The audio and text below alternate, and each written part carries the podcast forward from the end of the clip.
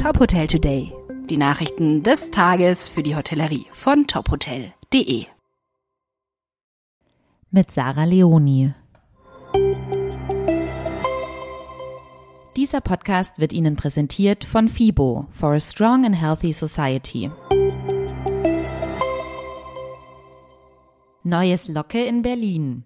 Im Juni 2023 geht die Lifestyle-Apart-Hotelmarke Locke mit ihrem dritten Hotel in Deutschland an den Start. Das Haus bietet 176 Studio-Apartments mit Küchenzeile und Wohnbereich.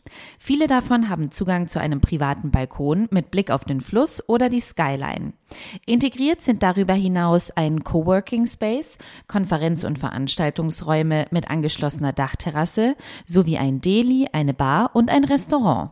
Entworfen wurde das Locke at Eastside Gallery in Anlehnung an die direkte Umgebung, die Berliner Mauer, die Spree und die angrenzenden Parks.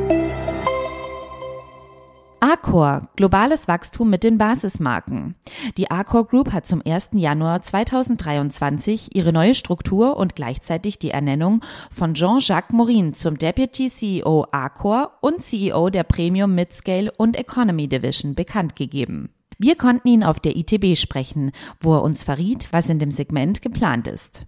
Wir sprachen über den Grund für die Umstrukturierung bei Accor, ob für die Gruppe nur noch Luxus und Lifestyle zählen würde und was dann aus den Economy, Midscale und Premium Marken werden soll und ob weniger starke Marken gar verschwinden werden. Lesen Sie das umfassende Interview auf tophotel.de. Und zum Schluss noch unsere Personalie des Tages. Die Oetker Collection hat einen neuen Finanzchef. Zum 1. April hat Jens Hackebeil die Position des Chief Financial Officer der Luxushotelgruppe übernommen. Damit ist er auch Mitglied des Executive Komitees des Unternehmens. Er begann seine Karriere bei der Collection bereits 2011. Seit 2020 war er als Vice President Finance tätig und dabei verantwortlich für alle finanzbezogenen Angelegenheiten der Organisation.